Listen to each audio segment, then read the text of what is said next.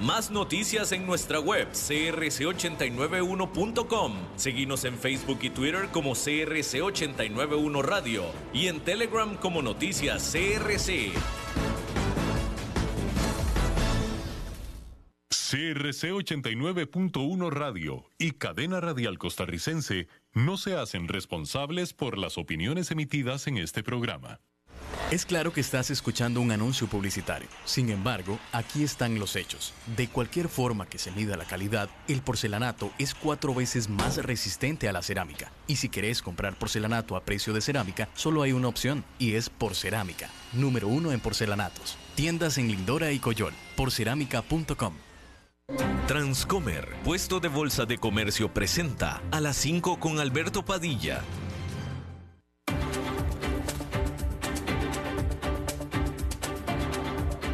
Inicia a las 5 con Alberto Padilla. Un programa diseñado con el objetivo de llevarte diariamente un tema de actualidad, acompañado siempre de reconocidos editorialistas, de lunes a viernes a las 5 de la tarde por CRC 89.1 Radio, a las 5 con Alberto Padilla. Hola, ¿qué tal? Saludos, bienvenidos a esta emisión de A las 5 con su servidor Alberto Padilla. Muchísimas gracias por estarnos acompañando. Gracias por estar ahí. Le mando cálidos saludos desde la señal y las instalaciones de CRC 89.1 Radio en San José, Costa Rica, desde donde estamos transmitiendo hasta el punto en el tiempo y en el espacio en el que usted nos está escuchando, porque estamos ah, transmitiendo en diferentes vías simultáneamente, por ejemplo, en Facebook Live, en la página de este programa, a las 5 con Alberto Padilla. Estamos en el canal de YouTube de este programa también. Estamos en podcast en las principales plataformas para ello, como Spotify, Apple Podcast, Google Podcast y otras cinco importantes más. Aquí en Costa Rica este programa que sale en vivo en este momento a las 5 de la tarde, aquí en CRC 89.1 Radio, se repite todos los días a las 10 de la noche. Para Costa Rica estamos en vivo también en CRC TV, canales 49.1 y 19.1 de la televisión abierta. Estamos disponibles en Liberty, canal 549, canal 54 de Plus TV y canal 63 Cablevisión de Occidente, esto para el mercado de Costa Rica. En esta ocasión me acompaña al otro lado de los cristales, tratando de controlar los incontrolables, el señor David Guerrero y la producción general de este programa siempre poderosa, a cargo del señor Mauricio Sandoval. Bien, hay que comenzar informándole que la economía de la Unión Europea, mejor conocida como la eurozona, se contrajo por 0,1% durante el primer trimestre del 2023, de acuerdo a las cifras revisadas este jueves que se dieron a conocer. Así entonces, recordar, es cifra revisada. Hasta, hasta antes de eso, no se había todavía declarado que la economía de la Unión Europea estuviera en recesión. Ahora con esta revisión que pone al crecimiento económico de la eurozona en negativo 0,1%, entonces esta área de moneda común está oficialmente en una recesión técnica que se define como dos, eh, eh, trimestres consecutivos de crecimiento negativo. Sin embargo, esa es por supuesto una mala noticia, sin embargo, no se prevé que vaya a durar mucho esta recesión, puesto que la Comisión Europea pronostica que el Producto Nacional o el Producto Interno Bruto de la Unión Europea se expandirá por 1,1% este año. Entonces, lo más seguro es que, eh, bueno, una, recesión de 0,1% es una recesión marginal, sin embargo es recesión, y eh, no se espera que vaya a durar más allá de esos dos trimestres consecutivos, así es que de las malas noticias, esa es la mejor para eh, la economía de la Unión Europea. Hay que decir que millones, millones, decenas de millones, de hecho, de estadounidenses fueron urgidos a que se mantuvieran dentro de sus casas o de sus oficinas al estar toda una gran región de ese país cubierta por una densa capa de humo de los incendios forestales en Canadá, los cuales han estado flotando hacia el sur, hacia la costa noreste de los Estados Unidos. Eh, hay que decir que se cancelaron en la ciudad de Nueva York algunos juegos de béisbol, se cancelaron también eh, eh, obras de teatro, etcétera. de hecho, la ciudad de Nueva York registró su peor nivel de contaminación del aire de su historia. Situación similar se presentó en ciudades del este de Canadá, como son Toronto, y también en el estado de Nueva York, en la parte norte, en, la, en, la, en Syracuse, en la ciudad de Syracuse, en Nueva York, todas estas presentando estos problemas con eh, el humo de estos eh, grandísimos, porque son muy grandes, incendios forestales en Canadá. Hay que decir que los vuelos hacia de hacia la ciudad o hacia los aeropuertos de la ciudad de Nueva York fueron parados o suspendidos de manera temporal. Se está informando que seis personas, incluyendo cuatro niños, cuatro menores de edad, fueron ah, heridos con un ataque con cuchillo en el poblado del sur de Francia, Annecy. La policía arrestó al sospechoso de perpetrar este ataque. Es un hombre de 31 años de edad de Siria, quien está de refugiado en Suecia. El presidente de Francia, Emmanuel Macron, dijo que las víctimas todas se debatían entre la vida y la muerte y calificó a este asalto como un acto de absoluta cobardía. Esto en Francia. Bien, ahí lo tiene usted. bueno, en una decisión que es sorpresiva, hay que decir que bastante sorpresiva, la Suprema Corte de Justicia de los Estados Unidos determinó que el Estado de Alabama, este estado del sur de los Estados Unidos, uno de los estados más pobres de los Estados Unidos, determinó que eh, Alabama diluyó, cometió el delito, de, o eh, tiene el problema de haber diluido el poder de los votantes de raza negra luego de haber relineado el mapa congresional para consolidarlos a los negros, a todos, en un solo distrito. Esta opinión de la Corte Suprema, que fue por una diferencia de 5 a 4, ordena al estado de Alabama el crear un distrito, otro, un segundo distrito de votación de mayoría negra. Hay que decir que esta decisión deshace eh, una tendencia reciente de la Corte de eh, achicar eh, el espacio de la ley de derechos del voto, la cual protege al voto de las minorías. Mire, si quiere usted entender esta dinámica de discriminación de las minorías en los Estados Unidos y todo eso, hay una documental en Netflix que le recomiendo muchísimo, muchísimo. Ese documental eh, en, inglés se llama Ament. Eh, en, español debe de estarse llamando, eh, a ver, no, espéreme, déjeme, déjeme, se lo confirmo bien. Nada más para, se lo, recomiendo muchísimo. A ver, eh, ¿cómo se llama? Amend, sí, sí, efectivamente. En inglés se llama amend. En español debe de estarse llamando enmienda. Y habla sobre la enmienda 14 de la Constitución de los Estados Unidos. Eh, eh, y es un documental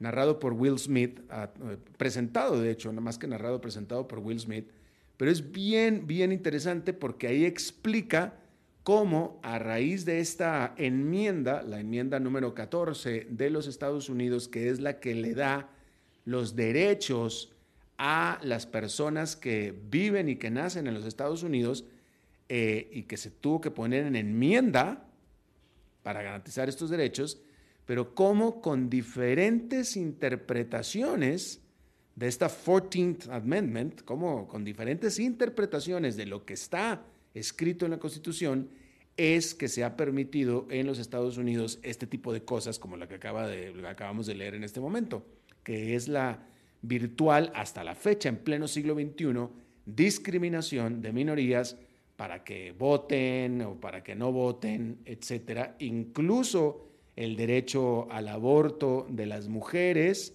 los derechos de los inmigrantes, etcétera, etcétera, etcétera. Es realmente muy interesante, se lo recomiendo muchísimo este documental que de nuevo en inglés se llama Amend, en español debe de estarse eh, llamando enmienda. Eh, eh, bastante interesante, uno, ya entiende mejor de, este tipo de decisiones y de, y, de, y de luchas que se están dando en los Estados Unidos por los derechos de las minorías, que uno realmente nunca se da cuenta cuál es el origen del problema y viendo este documental uno lo entiende mucho, mucho mejor.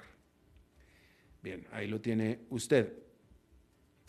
Bien, hay que decir que la eh, economía japonesa, que esto es importante porque es una de las economías más grandes del mundo y durante mucho tiempo fue la segunda economía más grande del mundo, Hoy en día la economía de Japón debe ser la tercera o cuarta economía más grande del mundo. Aparece o aparentemente está teniendo un rebote muy importante desde eh, la pandemia del COVID-19. Hay que decir que el Producto Interno Bruto de eh, Japón, eh, según los datos, al primer trimestre de este 2023, que se dieron a conocer este jueves, están mostrando una expansión anual del 2,7%, lo cual por mucho excede los estimados de los analistas de 1,6%. La productividad en Japón ha sido impulsada por eh, las grandes compañías que han estado comprando equipo como respuesta a las eh, déficits eh, que se dieron por la pandemia, sobre todo los déficits de, trabajadores, que la gente no estaba yendo a trabajar. Eh, hay que decir que los gastos de capital durante el primer trimestre subieron un 11%, que es el más alto salto desde el 2015. También ha ayudado al crecimiento de Japón una eh, explosión en el consumo y en el turismo. Sin embargo, hay que decir que la debilidad del resto de la economía del mundo, pues definitivamente no le ayuda a Japón, puesto que le reduce la demanda de sus eh, exportaciones de manufactura, las cuales son muy grandes, muy importantes. En particular, le afecta la desaceleración o la poca actividad económica que se está registrando en el que es el primer socio comercial de Japón, que es China. Eh, y eso ha afectado bastante a las exportaciones de Japón. Hay que decir que mientras que la inflación ha alcanzado un nivel máximo en cuatro décadas, el Banco Central de Japón estima que pronto comenzará a caer y esa es la razón por la cual este país ha mantenido sus eh, tasas de interés bastante más bajas que en economías eh, comparables en el resto del mundo. De hecho, el Banco de Japón tiene la esperanza de que eh, estas tasas de interés bajas mantenga eh, animada o activada a la recuperación económica de este país. así es que eh, la, situación interna de Japón es bastante buena. Lo que la está deteniendo y no la deja crecer de manera importante es el resto del mundo. Una situación similar a la que le está pasando también a Alemania que hemos discutido aquí. así es que ahí lo tiene usted. Hay que hablar que en Europa eh, han prosperado bastante, por no decir florecido, las aerolíneas de bajo costo. La tercera de ellas, que es Wizz Air, Wizz Air, las, las dos primeras son Ryanair y EasyJet. La tercera es Wizz Air. Y Wizz Air tiene de particularidad que atiende mucho al mercado de Europa del Este. De hecho, Wizz Air está basada en Hungría. Hay que decir que eh, esta Wizz Air reportó una pérdida neta de 573 millones de dólares durante los 12 meses que terminaron en abril. Wizz Air todavía se está recuperando de la pandemia, la cual pues cortó por completo los viajes dentro, hacia y desde Europa y encima no ha podido recuperarse bien esta aerolínea en particular porque siendo que Europa Central y Europa del Este es su principal mercado, ahí ha afectado mucho la invasión de Rusia a Ucrania. Con todo, Wizz Air espera convertirse en rentable de nuevo a partir del próximo año 2024. Este jueves esta aerolínea dijo que está anticipando una utilidad neta de 450 millones de dólares en su año financiero próximo. Porque los pasajeros que están ansiosos por subirse a un avión, ansiosos por viajar, espera que eh, ayude esto a la aerolínea. Adicionalmente, Wizz Air está expandiendo sus eh, destinos, sus rutas y está probando pues nuevas maneras, maneras novedosas de llenar asientos. Eh, por supuesto que habrá que ver si estas intenciones y estos planes son eh, exitosos, llegan a concretarse, pero lo que dice la aerolínea es que tiene el objetivo de triplicar su flota para alcanzar 500 aviones para el año 2030 y para entonces estar transportando 200 millones de pasajeros al año. Lo cual, vaya, pues son grandes, grandes eh, objetivos que tiene Wizz Air, pero pues habrá que decir, esto yo podría, yo, yo lo único que podría agregar a esto es que pues todo depende de lo que haga Rusia en su eh, invasión con Ucrania, ¿no?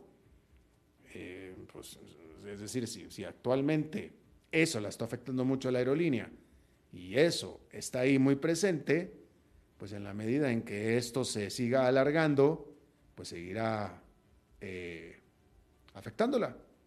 No, digo yo. Pero bueno, esas son las variables que está manejando la aerolínea en este momento. Hay que decir que eh, en Washington este jueves hubo una visita importante. Se trata del primer ministro de la Gran Bretaña, Rishi Sunak, que visitó al presidente de los Estados Unidos y, eh, bueno, eh, se estaba esperando que pues no tanto que vayan a hacer un tratado comercial, que era algo que se estaba hablando mucho, pero más bien se estaba esperando que el primer, que el primer ministro de la Gran Bretaña eh, vaya a establecer soluciones para un problema que tiene importante, que es el riesgo a las cadenas de suministro británicas por parte del gran paquete verde que le llama Joe Biden, pero que en realidad es un paquete de subsidios verdes por 369 mil millones de dólares en el famoso paquete de reducción de la inflación. Eh, y pues bueno, cada vez que un Estado subsidia, y sobre todo cuando es la economía de Estados Unidos la más grande del mundo, subsidia a tal o cual empresa o tal o cual industria, pues eso va en detrimento de los competidores, ¿verdad? Y ahí es donde eh, la Gran Bretaña está saltando precisamente. Hay que decir que eh, el primer ministro Sunak también quiere que su país tenga una mayor influencia en regular a la inteligencia artificial. Eh, y bueno, él está proponiendo una posición más eh, suave que la que tiene la Unión Europea sobre, pues en este caso la inteligencia artificial, pero también sobre todo la industria digital, etcétera, ¿no? Eh, y eso con la intención de, nada menos, por supuesto, de atraer inversión a la Gran Bretaña. Y por supuesto se estaba esperando que ambos líderes discutieran la situación en Ucrania. Hay que decir que eh, lo que siempre han llamado ellos como la relación especial transatlántica entre Estados Unidos y la Gran Bretaña se deterioró bajo el ex primer ministro Boris Johnson. Sin embargo, hay que decir que Sunak, este joven, muy joven primer ministro tiene toda la intención y ha logrado reavivar a la relación con los Estados Unidos, sobre todo eh, en gran parte porque acordó en un nuevo asentamiento entre Irlanda del Norte y la Unión Europea, lo cual es algo que va eh, cerca de la simpatía de Joe Biden, que eh, respeta y, alaba mucho sus raíces irlandesas. Así es que, bueno, pues ahí, ahí lo tiene usted en esta importante visita por parte de, eh, pues, el primer ministro de la Gran Bretaña a los Estados Unidos. a ver, déjeme ver que le quería yo leer, eh, fíjese usted que se está reportando que, eh, bueno, aquí le hemos estado hablando acerca de cómo la economía de Estados Unidos ha estado resistiendo y resistiéndose a eh, navegar hacia una recesión, que es lo que los observadores, y, entre, entre los que me excluyo, era lo que veníamos viendo, que la economía va hacia una recesión, pero sin embargo, los datos, eh, o sea, y, esto lo estamos viendo simplemente por la intención manifiesta del Banco Central de los Estados Unidos, de la Reserva Federal, de que se desacelere la economía. Entonces, el Banco Central de Estados Unidos está haciendo acciones concretas para desacelerar la economía. Y entonces los observadores decimos, ok, entonces, si esto está haciendo el Banco Central, que se llama subidas de tasas de interés, entonces debemos esperar efectivamente que la economía se desacelere. Y entre más sube las tasas de interés, más se desacelera al grado que muchos empezamos a hablar desde el año pasado de una recesión. Y la condenada economía no se desacelera. Y no se desacelera y no se desacelera. Mucho en principal, principalmente porque... Eh, bueno, no se desacelera porque las empresas no han todavía bajado o sentido, no han sentido una desaceleración en su demanda de sus productos, por tanto no han despedido eh, empleados y por el contrario siguen contratando empleados. Como hay tantos empleados o tantos ciudadanos o tanta gente trabajando dentro de los Estados Unidos con salarios y con trabajo, por lo tanto, con confianza, pues siguen consumiendo. Y el consumo es tres cuartas partes de la economía de los Estados Unidos. Entonces, al final lo que le estoy tratando de decir es que es el consumidor el que ha estado manteniendo a la economía de Estados Unidos vibrante, que se siente con confianza y con salarios para poder gastar dinero.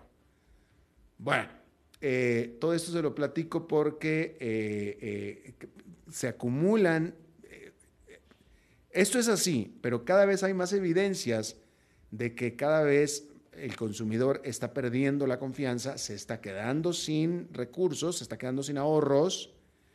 Y esta nota que, es la que le estoy presentando es, está reportando que los estadounidenses cada vez más están endeudándose eh, usando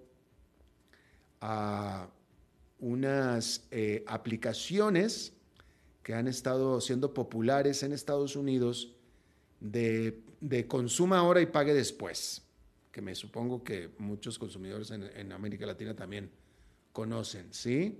Ah, y, son sobre todo por medio de aplicaciones en teléfonos móviles que dan crédito instantáneo y vaya, vaya, o sea, al final eh, es como si fuera una tarjeta de crédito, están usando crédito. La noticia es que el consumidor de Estados Unidos efectivamente podrá estar consumiendo más, pero lo está haciendo con deuda, lo cual no es... Eh, eh, pues no es una buena noticia. Ayuda a la actividad económica del país definitivamente, pero afecta a las finanzas del consumidor. Eh, y bueno, pues ahí lo tiene usted. esto sobre todo tomando en cuenta que los precios de los supermercados, de los, de los abarrotes en los supermercados subieron o saltaron un 8,4% eh, eh, en los 12 meses que terminaron al 31 de marzo, de acuerdo a cifras oficiales, y se reporta que casi la mitad de todos los habitantes de Estados Unidos usaron este tipo de aplicaciones de crédito instantáneo eh, y de estos, o sea, el 50% que le estoy mencionando, alrededor de uno en cinco se basan en este tipo de aplicaciones o en este tipo de crédito para comprar en el supermercado, de acuerdo a una reciente encuesta por parte de la firma Lending Tree. Alrededor del 27% de los usuarios usan estos créditos como puente entre sus cheques quincenales. Así es que, eh, pues ahí lo tiene usted. Eh, el punto es también, y la implicación, que esta tendencia, pues no es muy sostenible. No es muy sostenible. Entre más esté uno usando crédito, más tiene que destinar de su salario a pagar ese crédito mes a mes. Con lo cual se te reduce eventualmente tu capacidad de compra por estar pagando el crédito. Y es otra señal más en que eventualmente la economía de Estados Unidos, por esta razón y otras más, va a tener sí o sí que desacelerarse de manera importante. Lo que pasa que ha estado dilatándose este proceso. Yo, yo recuerdo que empezamos a hablar nosotros de recesión. Es más, empezamos a hablar de recesión. Estábamos hablando de que esperábamos una recesión para finales del año pasado, ¿eh?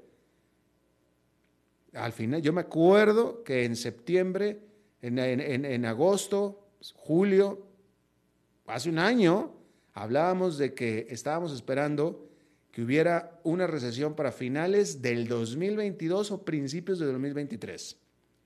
La economía, el desempeño de la economía nos hizo callar la boca a todos.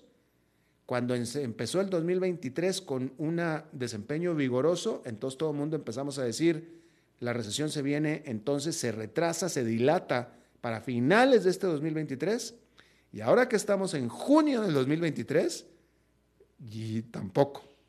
Este año no va a haber recesión pero eventualmente tendrá que haberla y cada vez están eh, eh, acumulando señales como esta de que efectivamente va a tener que llegar un momento en el que el consumidor de Estados Unidos no podrá continuar con el ritmo que ha estado continuando, que es el que ha sido el causante del desempeño económico de esta economía de Estados Unidos.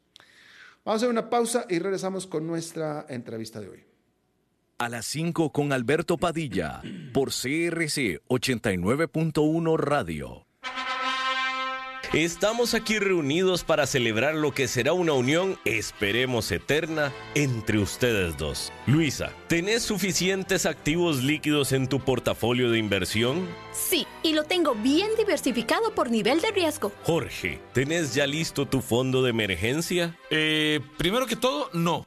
Y segundo, Luisa, ¿No se supone que este era el padre que nos iba a casar? Ay, no, amor. Eso todavía no. Este es un asesor de Transcomer. Y bueno, tenemos que hablar de tu falta de fondo de emergencia. Transcomer, puesto de bolsa de comercio. Construyamos juntos su futuro. Somos expertos en eso. Es claro que estás escuchando un anuncio publicitario. Sin embargo, aquí están los hechos. De cualquier forma que se mida la calidad, el porcelanato es cuatro veces más resistente a la cerámica. Y si querés comprar porcelanato a precio de cerámica, solo hay una opción, y es Porcerámica. Número uno en porcelanatos. Tiendas en Lindora y Coyol. Porcerámica.com.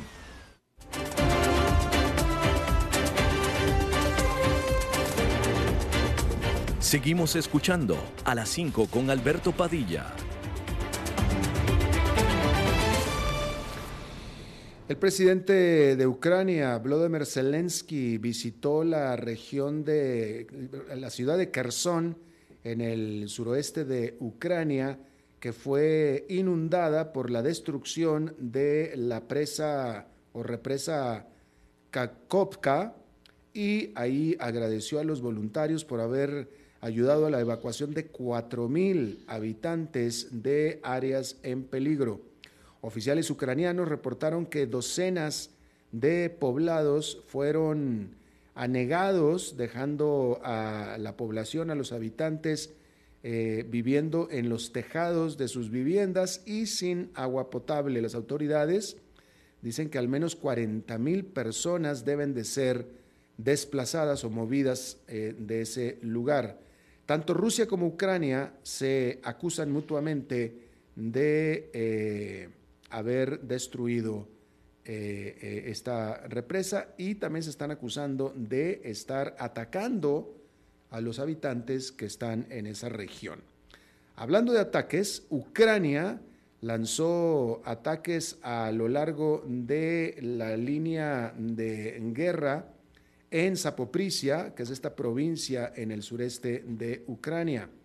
La viceministra de Defensa de Ucrania, Hanna Maliar, dijo que las fuerzas rusas estaban activamente a la defensiva alrededor de, eh, una ciudad que se llama Orikiv en, eh, en esa región. Rusia niega que Ucrania haya eh, tenido ningún éxito y ningún avance. Hay que decir que el ministro de Defensa de Rusia, Sergei Shoigu, dijo que su ejército había dado un golpe preventivo a las tropas ucranianas en la región. Sin embargo, bueno, ahí están las dos partes que dicen que uno que va, las dos partes están declarando victoria en esta que es ya la que se supone es el inicio de la famosa contraofensiva que Ucrania estaba adelantando a hacer. Yo le agradezco muchísimo que esté con nosotros Fabián Calle, él es eh, experto en ciencias políticas de la Universidad de Buenos Aires, catedrático, eh, experto en estos temas, analista internacional, ha estado con nosotros varias veces. Fabián, te saludo, gracias. Eh, ¿Qué sabemos acerca de de este plan que tiene de contraofensiva de Ucrania para recuperar, eso es lo que estoy suponiendo yo, lo que Rusia le ha eh, tomado en cuanto a territorio. Bueno, gracias, gracias a vos por la invitación, siempre es un gusto. Gracias. Eh, lo que sabemos es que se ha empezado a mover la maquinaria, hace ya meses que la propaganda ucraniana y las fuentes occidentales hablan de una contraofensiva, versiones que no tenían mucho sentido porque no, no, todavía no había llegado el equipamiento y el equipamiento que había llegado necesita ser coordinado y, combinado para que sea eficiente.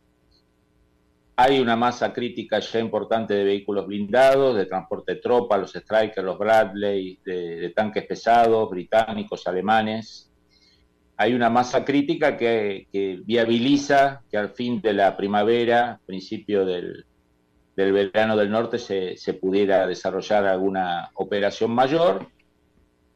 En las últimas 48 horas no podemos hablar de una contraofensiva, yo creo que son estiletes, eh, estiletazos, puntazos que las fuerzas ucranianas están eh, clavando en diversas zonas, probando cuáles son los mayores flancos rusos, eh, los más débiles o los más fuertes, pero básicamente por ahora eh, las flechas principales apuntan a, Bakhmut, a la zona esa de esa ciudad que fue eh, escenario de 10 meses de combate entre Ucrania el grupo Wagner y las Fuerzas Armadas ucranianas, y la central de Zaporizhia, ¿no? El dato que tenemos, hablando con colegas y amigos de la Agencia Internacional de Energía Atómica es que hay un viaje de emergencia del director general de esa agencia el día de hoy a Zaporizhia, Rafael Grossi, diplomático argentino que está dirigiendo la, OIEA. Eso habla que hay una, una evidencia cierta que la zona de la central nuclear puede ser un, un escenario de una escalada bélica en los próximos días y semanas.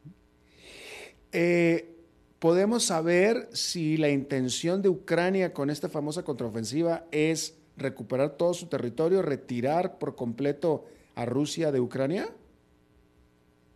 No, no, no. La, capacidad eh, Rusia a partir de, la segunda mitad del año pasado abandonó la fase ofensiva, exceptuando un poco Bakhmut a fin del año pasado, que le costó mucho más de lo que esperaba, pensaba tomarla en, pocas semanas o meses, terminó eh, tomándola con 10 meses de batalla, una ciudad que, no es clave, pero se transformó en una especie así de símbolo.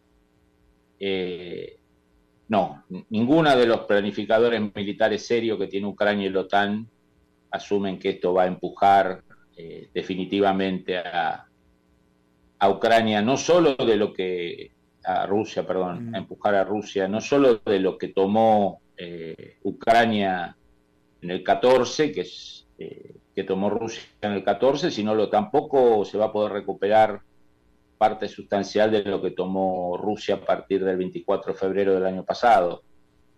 Digamos, Rusia está a la defensiva, Rusia ha fortificado, ha desarrollado lo que se llaman defensas en profundidad, defensas escalonadas, eh, campos minados, eh, masiva artillería, concentración de fuerzas, la inundación de toda la zona sur con la destrucción de la represa eh, facilita que Rusia despliegue, redespliegue tropas que estaban en esa zona y las pueda mandar a la zona de Zaporizhia, con lo cual hay una mayor concentración de defensas.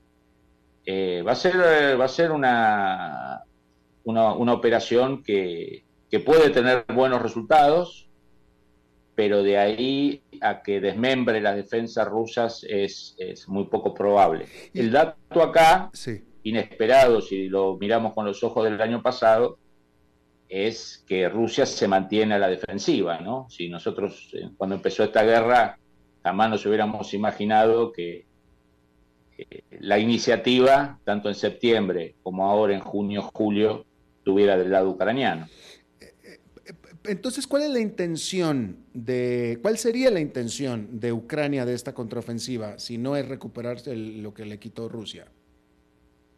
No, la intención es, digamos, tratar de debilitar eh, algunas posiciones clave que tiene, que tiene Rusia, pero no existe muy poca posibilidad de que haya un colapso general del frente ruso. Puede haberla, no es el escenario más probable, hay una capa y sobrecapas de defensas en profundidad, 40, 50 kilómetros en profundidad de diversos tipos de defensa. Rusia ha movilizado más de 350, 400 mil hombres desde el año pasado hasta este que han llegado al, campo de batalla. Eh, Rusia no se ha habido afectada por los embargos en la producción de, material bélico, especialmente lo que se usa masivamente en esta guerra, que es artillería. Eh, por lo tanto, lo que tiene que hacer Ucrania es lo que hace un país que está invadido, de acumular fuerzas y tratar de pegar golpes en, zonas que sorprendan al enemigo o que generen algún cambio estratégico favorable, esperando, esto es un largo partido de ajedrez, digamos, ¿no? Mm, mm. Eh, pero el dato acá es que la iniciativa en los últimos ocho o nueve meses, para sorpresa de muchos, está del lado ucraniano y no del lado ruso. Ajá. Eh, Fabián, una pregunta, creo que algo mencionaste tú en tu primera respuesta y yo eh, te pregunto, esta mm, contraofensiva famosa coincidió con el prácticamente en el día que fue destruida esta represa, esta cortina que inundó toda esa zona. Esta eh, represa estaba en control de los rusos, se destruye y se inunda toda esa zona, etc. Eh, ambos se culpan a sí mismos. ¿A quién le conviene Creo que tú mencionaste algo en tu primera respuesta, pero ¿a quién le conviene la destrucción de esta represa? Como decía Churchill, cuando empieza la guerra termina la verdad, ¿no? Eh, básicamente, a ver, yo los dos escenarios más probables es que haya sido debilitada por ciertos ataques que sufrió el año pasado. Hay que tener en cuenta que esta represa fue una prioridad número uno de Rusia cuando ataca el 24 de febrero Ucrania. Una de las prioridades máximas de las fuerzas ucranianas cuando uno ve el plan de ataque es controlar esa represa, que controla básicamente los flujos del río Dnieper y con eso el flujo de agua dulce hacia Crimea, tan importante para, para Rusia. Para Rusia.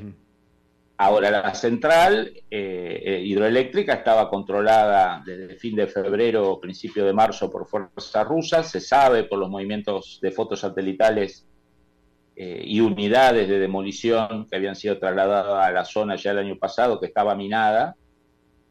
Entonces yo te, te diría, para usar un número arbitrario, que hay un 80% de posibilidades que haya sido destruida por la demolida por las, por las fuerzas rusas y un 10-20% de posibilidad que haya sufrido un colapso. Lo que me reduce la posibilidad de esta segunda alternativa es lo que marca vos, que es casi la simultaneidad de ese eventual colapso sorpresivo con el inicio de un ataque ucraniano. Las casualidades existen, pero a veces eh, no, no, son lo más probables. ¿no? Eh, cuando pones en la balanza eh, los dos sufren daños, los dos generan les generan problemas, pero el que menos problemas tiene en esa ecuación es Rusia, por lo tanto sería lógico que Rusia haya, haya sido el que lo destruyó. Eh, ¿Y tiene alguna, no, no, que fueras Maquiavelo, pero tiene algún beneficio táctico para Rusia el haber destruido esta represa?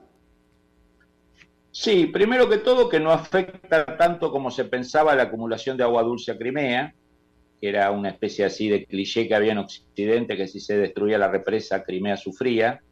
No es tan así, cuando uno ve la infraestructura que hay montada, no es algo crítico. Mm le permite a, Rusia durante todo este año y parte del año que viene saber que las fuerzas ucranianas no van a poder operar en esa zona, porque el río Dnieper ha crecido radicalmente, hay zonas inundadas y montar operaciones en el río ya son difíciles y en el río en crecida y con inundaciones se transforman en operaciones anfibias muy costosas y muy complicadas para el ejército ucraniano, le permite a Rusia de redesplegar miles de efectivos hacia la zona de Zaporizhia, hacia la zona de Bakhmut, o sea, le permite concentrar fuerzas. Mm.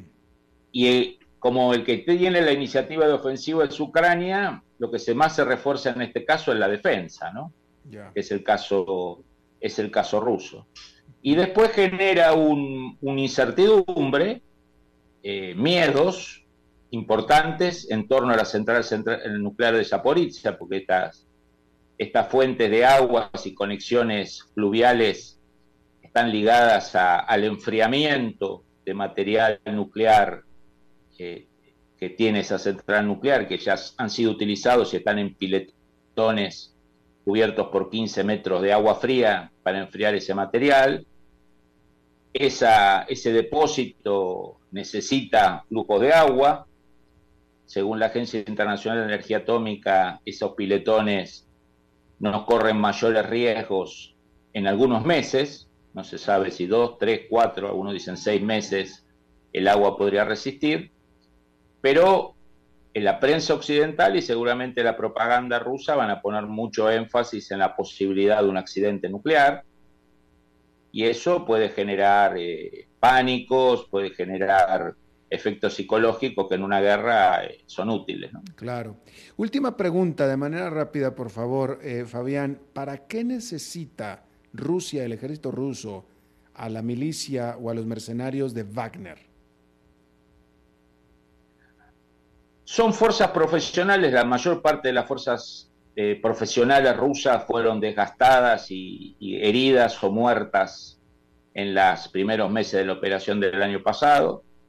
Son grupos de élite en el sentido que han sido, digamos, han venido de las mejores fuerzas especiales de Rusia y la masa crítica de soldados que tienen, en su mayoría son, son presos, que tienen la promesa de libertad y que el grupo Wagner usa como carne de cañón. Le, ha permitido a Rusia hacer ataques, digamos, casi suicidas, casi mm. estilo japoneses, mm, mm, perdiendo miles, miles de hombres sin consecuencias domésticas ni políticas internas, pues se trata de presidiarios. Entonces es una combinación de grupos muy entrenados y una masa crítica de gente que puede ser mandada a morir sin que nadie se queje. Ya.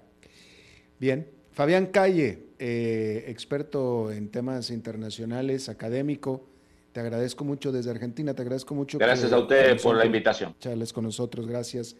Bueno, eh, déjeme, eh, antes de pasar a lo siguiente, déjeme le informo que se está informando en Estados Unidos de último minuto que el expresidente Donald Trump publicó en su red social de Truth Social, que es donde él publica ahora, acaba de publicar que él, él publicó que había sido acusado y citado a comparecer ante un tribunal federal en Miami el martes. No hay mayor información. Quiero suponer que esto se trata del el caso, porque eso es lo que estaba leyendo más temprano, debe ser relacionado con el caso de los documentos secretos que habría él eh, tenido en su casa de Florida y que fue allanada su casa precisamente por estos documentos. No hay mayor información, pero supongo que de ahí viene la relación. El propio presidente está informando, el propio expresidente Trump, que fue acusado y citado a comparecer ante un tribunal federal en Miami el próximo martes. Bien, habiendo dicho esto, vamos a pasar a donde pasamos todos los jueves a cerrar el programa, que es a charlar con nuestro buen amigo debatista, opinador, eh, analista, el señor Dado, el señor enfadado. ¿Cómo está usted, señor Dado? Todo bien por acá, Paella, ¿cómo estás tú? Muy bien, afortunadamente todo bien, señor. Sí, para confirmarte lo que acabas de, reportar, efectivamente el Departamento de Justicia lo procesa a Trump por los documentos desclasificados que él tenía en su poder, ¿no? en la residencia de Maralago. Si me permites, déjame que te cuente más o menos, porque acá tengo el comunicado de Trump. Dice que la administración corrupta de Biden les ha informado a mis abogados que he sido procesado, aparentemente sobre la farsa de las cajas de documentos, aun cuando Joe Biden tenía 1850 cajas en la Universidad de Delaware, cajas adicionales en el barrio chino de Washington, D.C., y hasta más cajas en la Universidad de Pensilvania y desparramados en, su, en, el piso de su garage, donde él estaciona su Corvette, y que está asegurado solamente por una, un portón de garage que es delgado como el papel y está abierto la, mayor parte del tiempo. Continúa Trump diciendo he sido citado a comparecer en la Corte Federal de Miami este martes a las 3 de la tarde y finaliza diciendo nunca pensé que fuera posible que semejante cosa le ocurriera a un expresidente de los Estados Unidos que ha recibido más que cualquier presidente en ejercicio en la historia de nuestro país. Pero bueno, así está la situación, vamos a ver cuál es el desarrollo de, la misma. Tiene un punto, Trump, que procesan a él por tener estos, estos documentos que él con la autoridad presidencial desclasificó e hizo lo mismo que hicieron otros presidentes, Barack Obama, eh, por ejemplo, eh, pero se compara con la situación de, Biden, que tenía, como él dice, 1850 cajas de documentos clasificados en la Universidad de Delaware, en una oficina en barrio chino, etcétera, ¿no?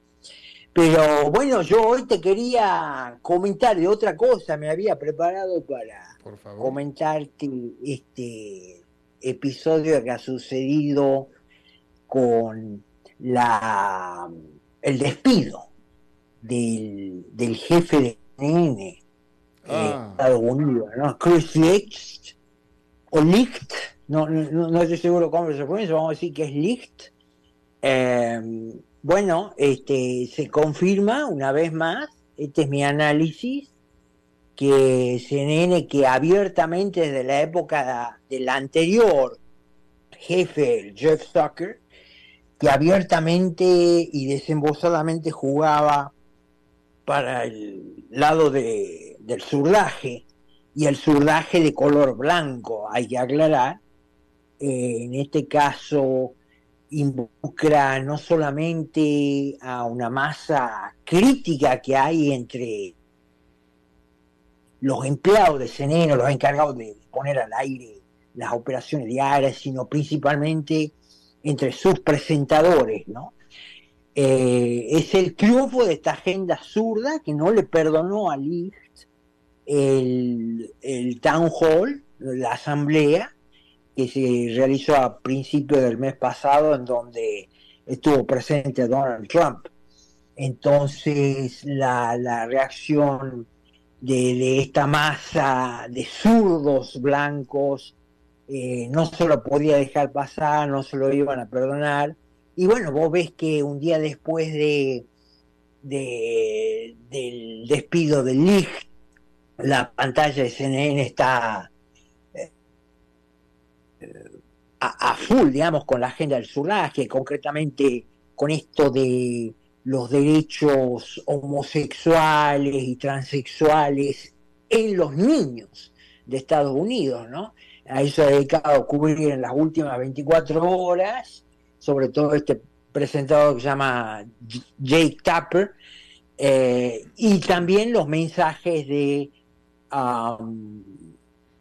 de que los enemigos de este movimiento que busca asegurar los derechos transexuales y homosexuales a los niños en Estados Unidos, que incluyen bloqueadores de la puerta y amputación de los órganos genitales para cambiarles de sexo, dice que los enemigos de este movimiento son los conservadores y también especialmente los que aquí se conocen como los MAGA, los conservadores MAGA por las iniciales de Make America Great Again, que son concretamente los trumpistas, ¿no?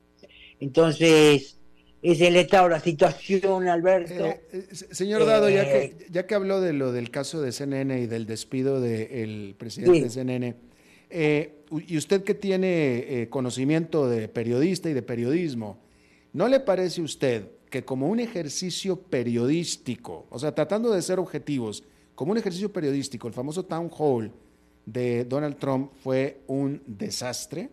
Como un ejercicio periodístico ¿sí? Porque de lo que... ¿Pero qué se entiende por desastre? En que no fue periodístico, es, eso fue un programa en el que se le permitió al invitado tomar eh, el control del programa, de la narrativa y de lo que se dijo, cuando el trabajo de un periodista era enfrentarlo, confrontarlo, y si un periodista está ante alguien que sospecha que está diciendo mentiras, es enfrentarlo y, tratar de, pues de descubrirlo y que diga la verdad. Y eso no se hizo, esa fue la crítica de ese programa. No, yo, yo, yo tengo una impresión totalmente diferente, yo me lo vi a, todo el town hall, este, bueno, Trump eh, es muy hábil en el sentido de que muchos de los cuestionamientos que le hizo la periodista eh, que conducía, el, eh, que presentaba el town hall, él se los rebatió, inclusive el famoso mito de que Trump no había desalentado a la gente que tomó el Capitolio el 6 de enero, él eh, sacó, digamos, la copia de sus tweets, que las tenía impresas, diciendo, bueno, que él todo lo contrario. Y bueno, leyó los tweets donde él llamaba una movilización pacífica, no violenta, ¿no? Pero el tema es que otra vez la agenda zurda de los acá denominados liberales, que son todos blancos, ellos ya han pasado hace rato la, la frontera del periodismo y de la libertad de expresión al, extremo que ellos sostienen abiertamente que tienen que censurarse, tiene que bloquearse toda aparición de Donald Trump y de la gente que responde a Donald Trump. O, y de última, de toda persona que no esté eh, abrazando la misma agenda, ¿no? Pero bueno, ese es el estado de la situación. Yo no creo que CNN sobreviva mucho más tiempo como la conocimos. Todos sabemos más o menos lo que pasó con CNN en español, que prácticamente dejó de existir. Y bueno, es, gente que va a morir en su ley, es decir, autodestruyendo eh, una operación que fue la gloria del periodismo mundial. Exactamente. exactamente. Señor Don Enfadado, le agradezco muchísimo su participación este jueves, como cada jueves, señor. Que así sea, si Dios quiere. Gracias. hasta, hasta el próximo jueves, señor. Gracias. Bien, eso es todo lo que tenemos por esta emisión de A las 5 con su servidor Alberto Padilla. Muchísimas gracias por habernos acompañado. Espero que termine su día en buena nota, en buen tono y nosotros nos reencontramos en 23, en 23 horas. Que la pasen muy bien. A las 5 con Alberto Padilla fue traído a ustedes por Transcomer, puesto de bolsa de comercio. Construyamos juntos su futuro. Somos